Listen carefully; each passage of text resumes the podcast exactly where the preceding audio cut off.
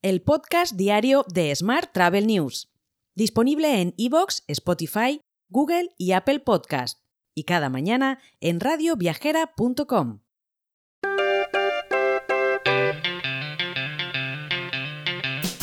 Saludos y bienvenidos, bienvenidas un día más al podcast de Smart Travel News, edición 1209 del jueves 22 de junio de 2023.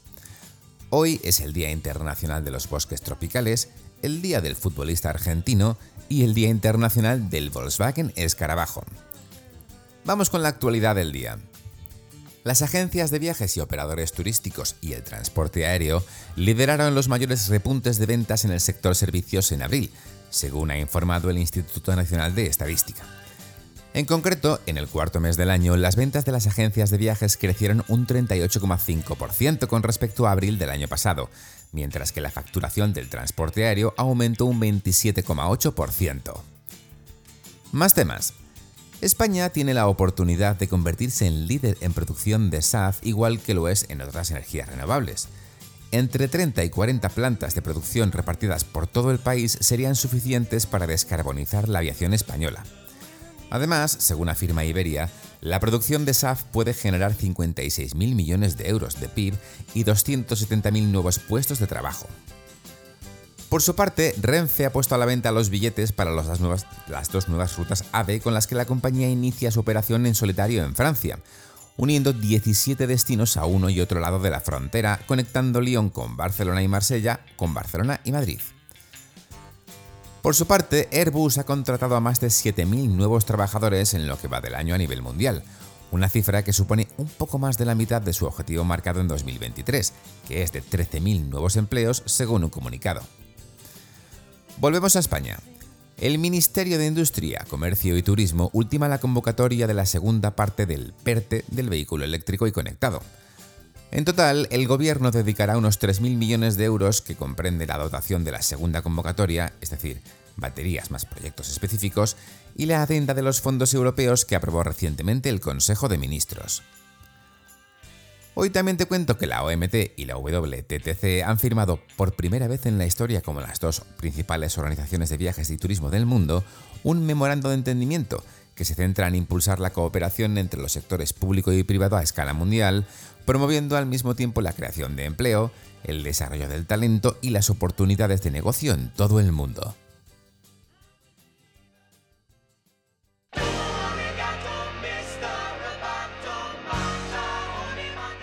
Seguimos hablando de innovación. La, empresa perdón, Alter Home, cadena especializada en la gestión de viviendas en alquiler turístico o vacacional con oficinas en España y Latinoamérica, ha sido incluida entre las 15 empresas de Urban Rental Management más influyentes del mundo, según un estudio realizado por Skift Research. Es una de las dos únicas compañías españolas incluidas en este listado junto a BMate. Más temas. La Federación Nacional de Vehículos con sin conductor, Ceneval, ha presentado junto a la Dirección General de Tráfico el DNI Car, su nuevo servicio por el que, a partir de ahora, la documentación de cualquier vehículo de las compañías de alquiler pasará a estar completamente digitalizada. Más asuntos. Tourism Innovation Summit, el foro internacional de innovación turística que se celebrará en su próxima edición en Sevilla del 18 al 20 de octubre, ha nombrado a Ángeles Moreno como nueva directora del Congreso Tourism Innovation Global Summit. De este modo, Moreno toma el relevo a Edgar Degelar, quien impulsó y estuvo al frente de la organización del Congreso en sus tres primeras ediciones. Más asuntos. OTA Insight, empresa especialista en inteligencia empresarial basada en la nube, ha anunciado el lanzamiento de Benchmark Insight, que dotará a los hoteleros de inteligencia procesable que dará forma a las decisiones estratégicas y proporcionará una comprensión más profunda de la cuota de mercado de los hoteles estará disponible como solución beta gratuita en todo el mundo.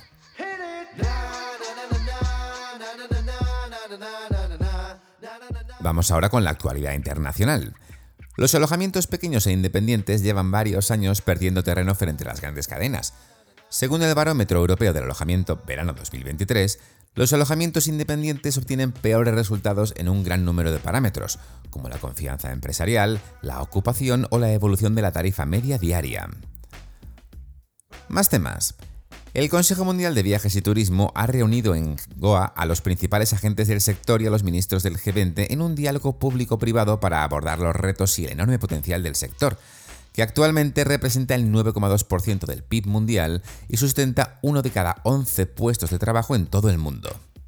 Más asuntos.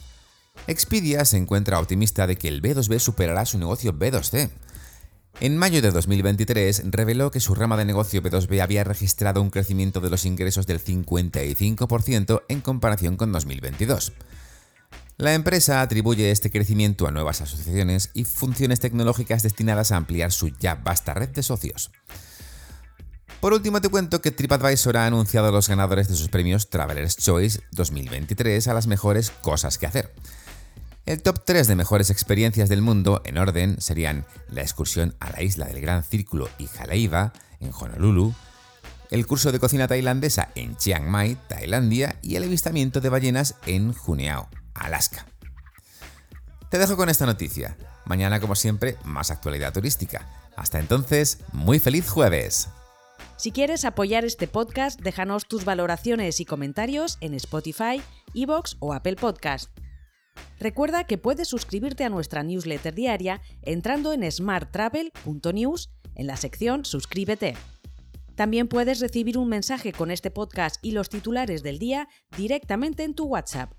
Solo tienes que añadir a tu lista de contactos el número 646-572-336 con el más 34 delante si nos escribes desde fuera de España y después enviarnos un WhatsApp con la palabra alta.